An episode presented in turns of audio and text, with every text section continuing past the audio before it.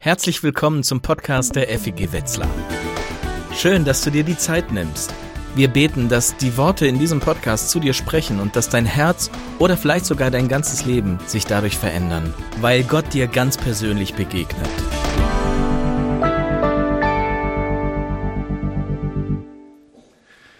Jesus und Nikodemus. Zwei Personen, die unterschiedlich sind, zwei Personen, die sich nahe kommen, dort auf diesem Dach mitten in der Nacht. Den Bericht, über den wir heute gemeinsam sprechen wollen, steht im Johannesevangelium im Kapitel 3. Und wir haben hier gerade eine Szene gesehen, die versucht, diesen Bericht aufzunehmen. Und wir schauen diese Serie ja gemeinsam. Die Serie heißt The Chosen im Sommerkino der FEG jeden äh, Dienstag um ähm, 20 Uhr. Also diese Serie, die thematisiert das, das Leben von Jesus, so wie es in der Bibel beschrieben ist, aber natürlich hat sie auch äh, Stränge und Seitenstränge ähm, dazu erfunden, um, um halt eben eine Geschichte zu erzählen, die also für das Fernsehen äh, tauglich ist.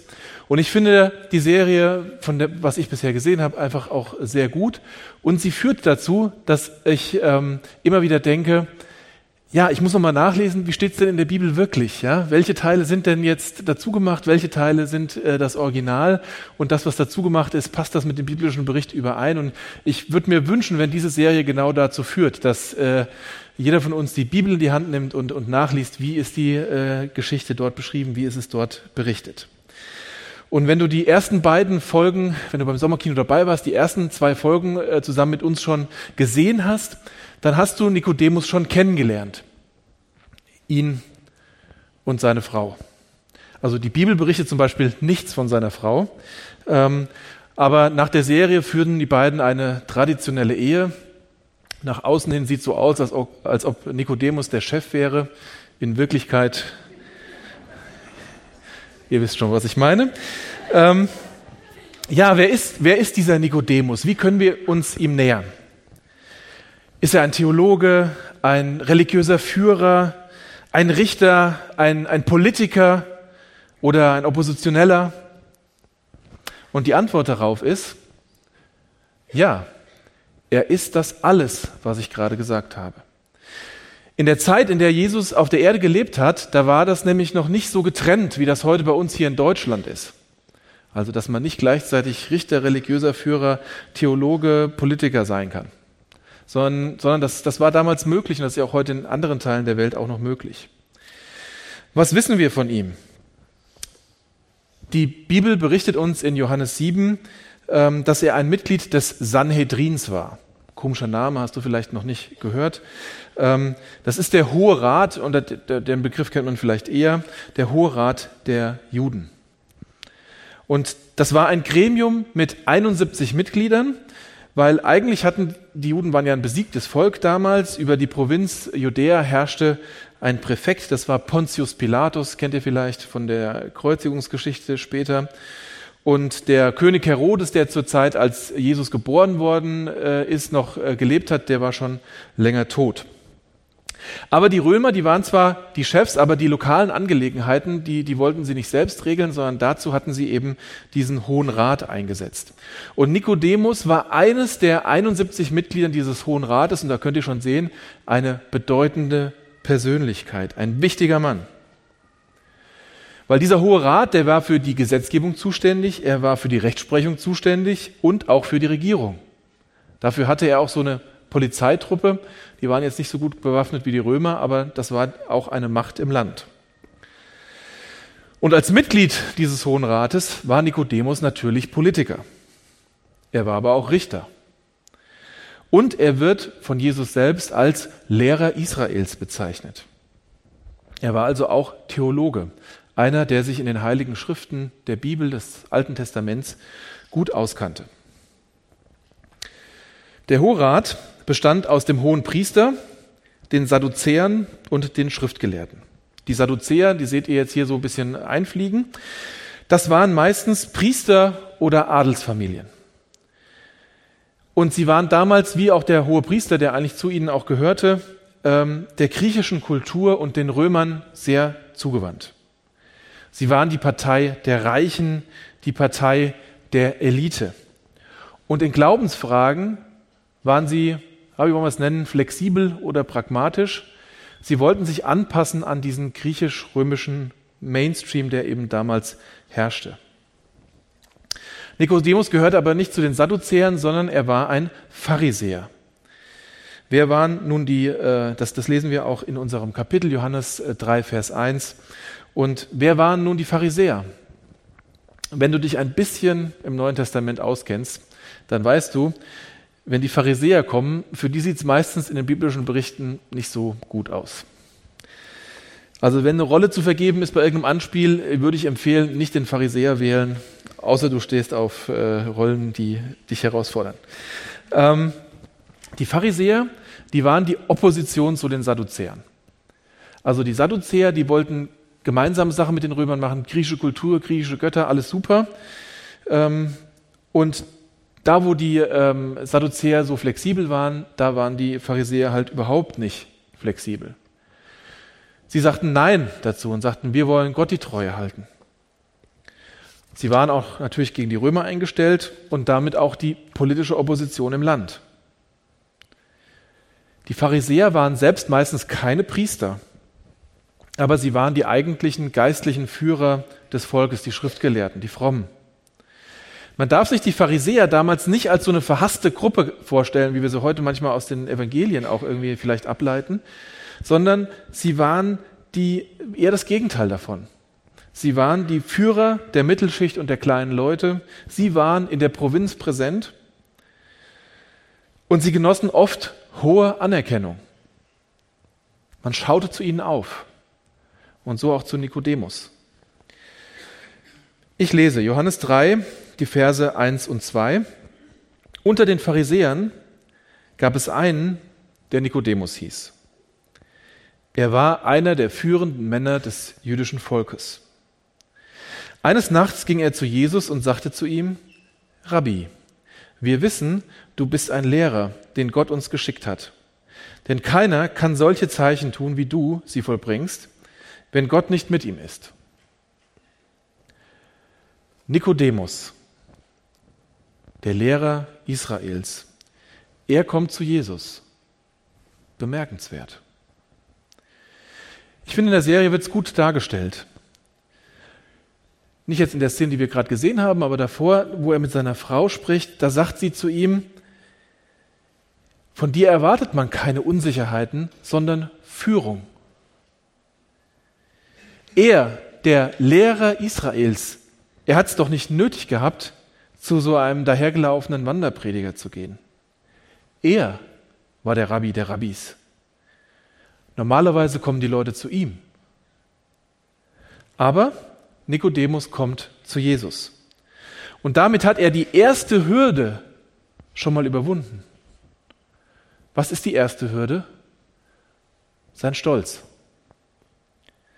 Und ich glaube, dass es vielen Menschen, dass das viele Menschen auch heute noch hier dran scheitern. Und vor allen Dingen bedeutende Menschen oder Leute, die sich dafür halten. Die Leute, die etwas zu verlieren haben. Der eigene Stolz steht ihnen im Weg.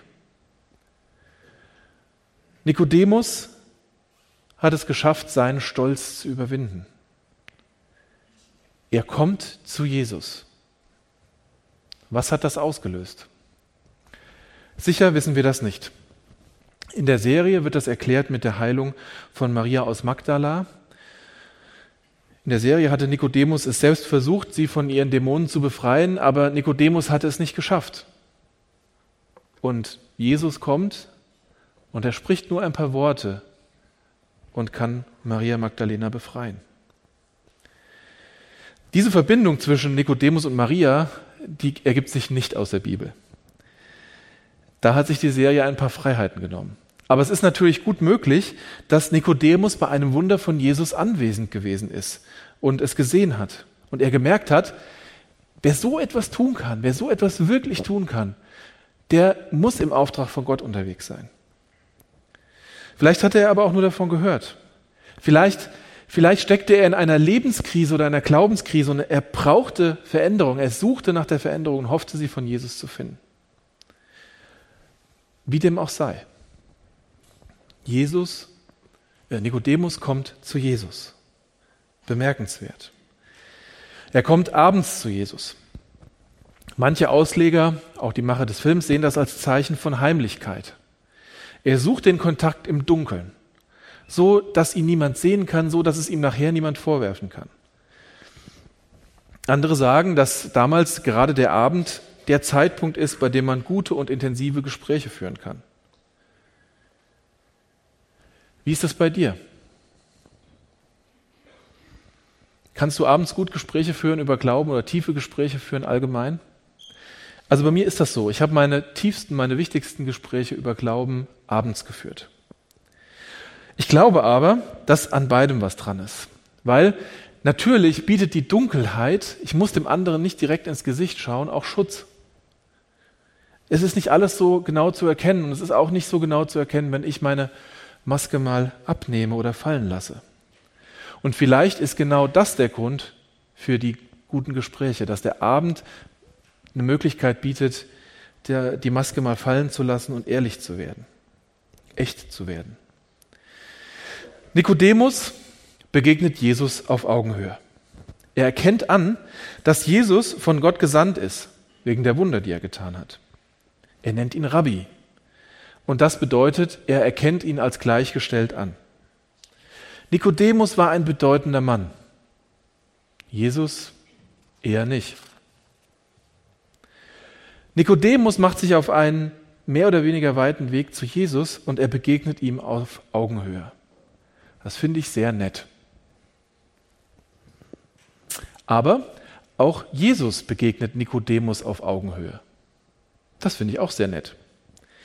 Weil Nikodemus war ja nicht klar, dass der Weg von Jesus auf dieses Dach viel weiter war als sein eigener. Jesu Weg auf dieses Dach, der beginnt im Himmel bei Gott. Ihm war auch nicht klar, dass Jesus Gottes Sohn, also er selbst Gott war. Aber das macht Jesus nicht zur Voraussetzung, um mit ihm zu reden. Johannes berichtet uns keine Frage, die Nikodemus an Jesus gestellt hat. Wir kennen nur Jesu Antwort darauf. Ich lese weiter ab Vers 3. Und so antwortet Jesus Nikodemus, Amen, Amen. Das sage ich dir. Nur wenn jemand neu geboren wird, kann er das Reich Gottes sehen. Was wird Nikodemus gefragt haben, damit er diese Aussage von Jesus als Antwort bekommt? Oder wenn er gar nichts gefragt hat, was meint Jesus mit dem, was er hier sagt? Was war die drängende Frage von Nikodemus, die drängende Frage der Zeit? War es der Klimawandel? Wahrscheinlich noch nicht. Aber was war die drängende Frage der Zeit? Die Pharisäer und viele aus dem Volk erwarteten das Kommen des Messias. Und den Messias, den sie erwarten, den stellen sie sich als politischen Führer vor der, der sollte die Römer aus dem Land vertreiben und ein neues jüdisches Reich errichten. Und ich glaube, es ist sehr wahrscheinlich, dass Nikodemus abchecken wollte, ob Jesus dieser Messias ist. Ob er das neue Reich aufrichten wird. So ähnlich wie wir es auch in der Szene gesehen haben. Nikodemus und viele andere erwarteten das neue jüdische Reich. Jesus spricht aber von einem anderen Reich, vom Reich Gottes. Er ist der Messias. Er ist auch der Messias, auf den Nikodemus hofft. Aber er ist ganz anders, als ihn sich Nikodemus vorstellt.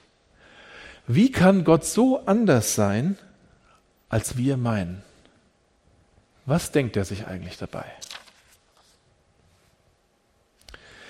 Es gibt in der Szene, in der Serie eine weitere Szene, in der es Nikodemus selbst äh, formuliert, und ich möchte das mal zitieren. Da sagt er zu seiner Frau, manchmal frage ich mich, ob unser Bild von Adonai nach dem Gesetz nicht zu unscharf ist. Was, wenn wir nicht das Gesamtbild sehen? Was, wenn es viel schöner und viel seltsamer ist, als wir es uns vorstellen können?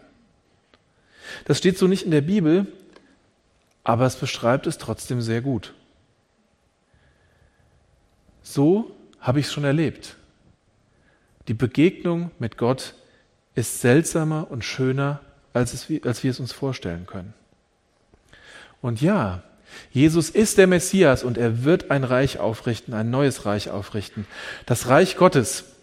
Und das ist ein, ein, ein, ja, wie soll man sagen, ein Lebensthema, ein Teil der Kernbotschaft von Jesus, dieses Reich Gottes. Er kommt immer wieder darauf zu sprechen. Das ist der Kern, ein Kern seiner Botschaft. Und das Reich Gottes, das ist nicht von dieser Welt. Es ist nicht politisch zu sehen. Dieses Reich Gottes das eröffnet uns einen Zugang zu Gottes Realität auf dieser Welt. Das Reich Gottes ist, dass Jesus durch den Heiligen Geist in uns lebt und uns von innen heraus verändert, durch die Erneuerung unseres Geistes. Und der Zugang, der Eintritt in dieses Reich, den vergleicht Jesus mit einer Geburt. Und was sagt Jesus zu ihm, äh, Nikodemus zu ihm?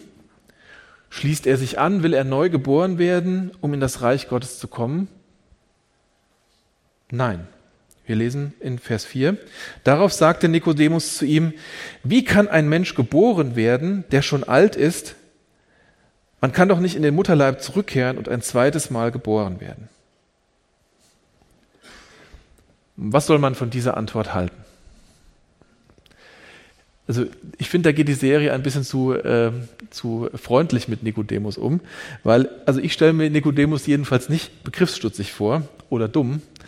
Ähm, und er ist ja Theologe, er hat sich äh, viel beschäftigt mit äh, Gottes Wort.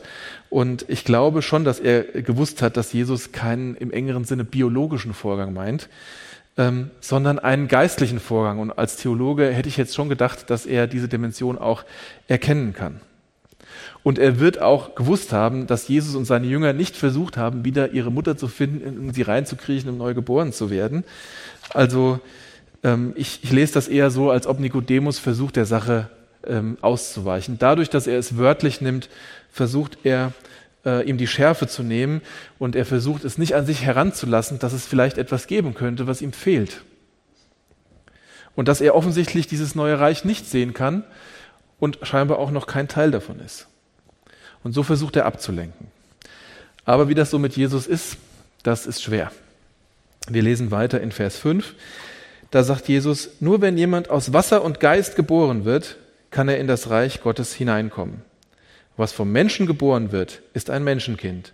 Was vom Geist geboren wird, ist ein Kind des Geistes. Wundere dich also nicht, dass ich dir gesagt habe, ihr müsst von oben her neu geboren werden. Auch der Wind weht, wo er will, du hörst sein Rauschen, aber du weißt nicht, woher er kommt und wohin er geht. Genauso ist es mit jedem, der vom Geist geboren wird. Viele meinen hier, dass Jesus vom Wasser der Taufe und vom Heiligen Geist spricht. Und beides sind auch gute Sachen. Das Problem ist nur mit der Taufe. Zum damaligen Zeitpunkt, als äh, Jesus hier Nikodemus trifft, war die christliche Taufe ja noch gar nicht eingesetzt worden. War noch gar keine Praxis. Das heißt, Nikodemus hätte das mit der Taufe nicht verstehen können. Er hatte vielleicht die Taufe des Johannes gekannt, aber ich glaube, dass ähm, Jesus hier an einen wesentlich älteren Text anknüpft und den kannte Nikodemus als Schriftgelehrter sicherlich. Und zwar Hesekiel oder wie ich ihn gerne nenne, den Hessekiel, den ersten Hessen in der Bibel, äh, 36 ab Vers 24. Denn ich will euch aus den Völkern herausholen und euch aus allen Ländern sammeln und wieder in euer Land bringen. Und ich will reines Wasser über euch sprengen, dass ihr rein werdet. Von all eurer Unreinheit und von allen euren Götzen will ich euch reinigen. Und ich will euch ein neues Herz und einen neuen Geist in euch geben und will das steinerne Herz aus eurem Fleisch wegnehmen und euch ein fleischernes Herz geben ich will meinen Geist in euch geben und will solche Leute aus euch machen, die in meinen Geboten wandeln und meine Rechte halten und danach tun. In diesem Text von Ezekiel geht es darum, dass Gottes Volk von ihm abgefallen ist. Es ist unrein geworden für ihn. Und natürlich haben sie auch gegen Gottes Gebote verstoßen. Und da sind wir wieder bei Nikodemus, die Gebote einhalten. Ja, das war was für Pharisäer. Das war was, damit hat sich Nikodemus ausgekannt. Aber der Text hier, der macht deutlich, das Einhalten der Geboten ist nicht das Grundproblem. Das Grundproblem, das sitzt viel, viel tiefer. Viel tiefer als nur das Einhalten der Gebote.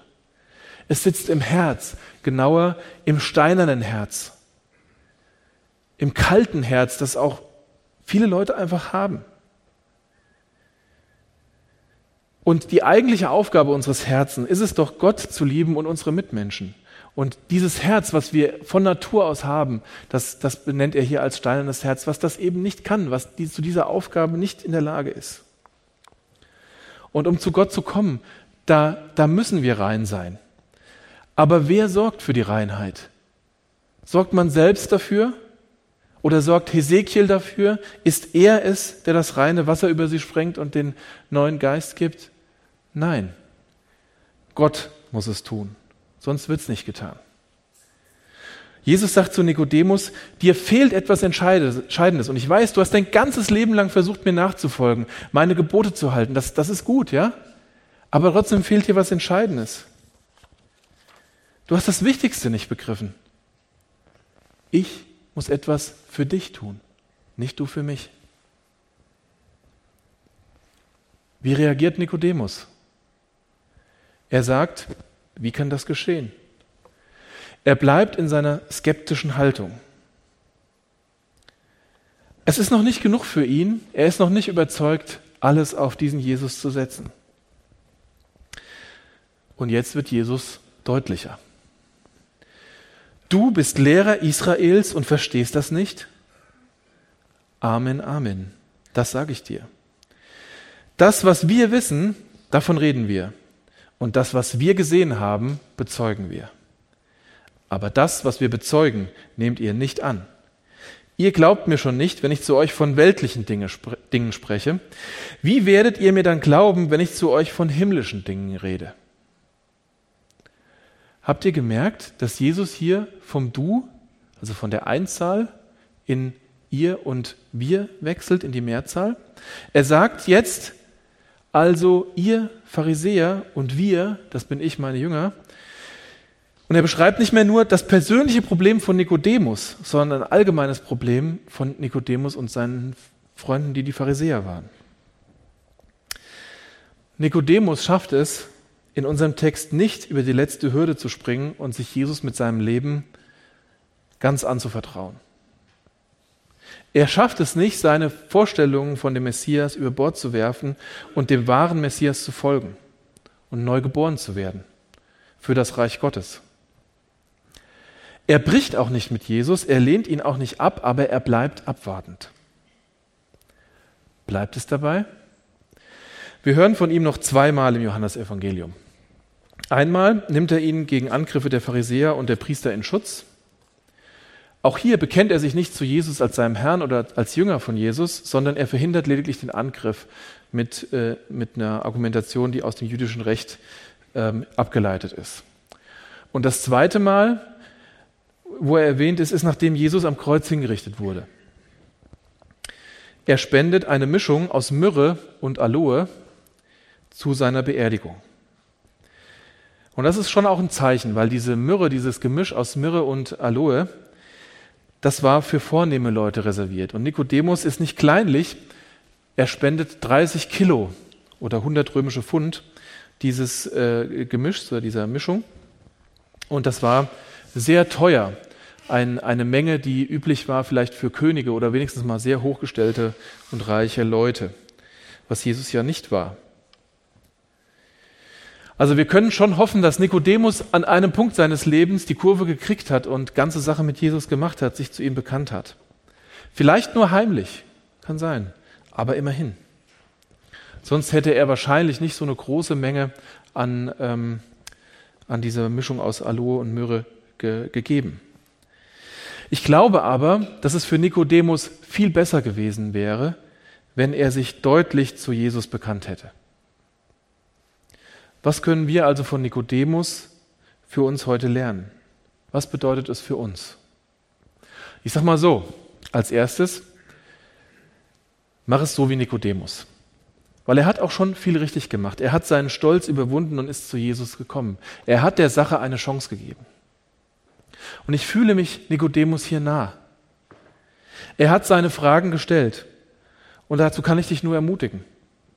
Ich habe immer wieder in meinem Leben Fragen oder auch Zweifel. Und auch in einem Leben als Christ, und das bin ich schon lange, taucht das immer wieder mal auf. Und ich kann dich nur dazu ermutigen, komm mit allen deinen Fragen zu Jesus. Er hält sie aus, und zwar alle Fragen, die du hast. Und es gibt auch Antworten. Nicht immer sofort und auch nicht auf alles. Aber viel entscheidender als die Antworten, und das kann ich aus meinem Leben wirklich sagen, ist die Begegnung mit Jesus. Sie ist viel schöner und manchmal auch viel seltsamer, als ich mir das jemals hätte vorstellen können. Und das Zweite, was ich dir raten möchte, ist, mach es nicht so wie Nikodemus. Bleib nicht unentschlossen. Triff eine Entscheidung, eine bewusste Entscheidung für ihn. Und nicht nur heimlich, sondern tu es öffentlich. Du musst dich nicht auf den Marktplatz stellen, aber die Taufe zum Beispiel ist eine super Möglichkeit, das zum Ausdruck zu bringen. Ja, Herr Jesus, ich möchte dir folgen mit meinem ganzen Leben, mit allem, was ich habe. Du bist der Herr. Und wenn du das schon getan hast, dann lade ich dich ein, dir zu überlegen, wie kann ich das wieder erneuern? Wie sieht mein Bekenntnis aus? So, dass es für alle Menschen klar ist in meinem Umfeld, die mir wichtig sind, ich folge diesem Herrn nach. Wir wollen beten. Herr Jesus, du siehst uns heute Morgen, wie wir hier sind. Du siehst uns mit unseren Fragen. Und ich möchte dich bitten, dass wir den Mut haben, diese Fragen dir zu stellen, mit Menschen darüber zu reden, aber vor allen Dingen auch mit dir zu reden. Du siehst, was uns davon abhält. Vielleicht ist es unsere Schuld, vielleicht ist es unser Stolz. Und ich bitte dich einfach darum, lehre uns und zeige uns und lass uns erkennen, es gibt nichts, was uns daran hindern sollte, zu dir zu kommen. Und ich möchte dich bitten, dass wir auf dich schauen, dass wir dir begegnen. Schenk uns Begegnung mit dir, das ist das, was wir am allernötigsten brauchen. Dass du uns aufdeckst, wo wir falsch liegen, dass du uns deine Liebe deutlich machst, dass du uns Mut schenkst zur Veränderung, dass du uns Mut schenkst zu einem Bekenntnis für dich. Wir wollen dir gehören mit allem, was wir haben. Amen.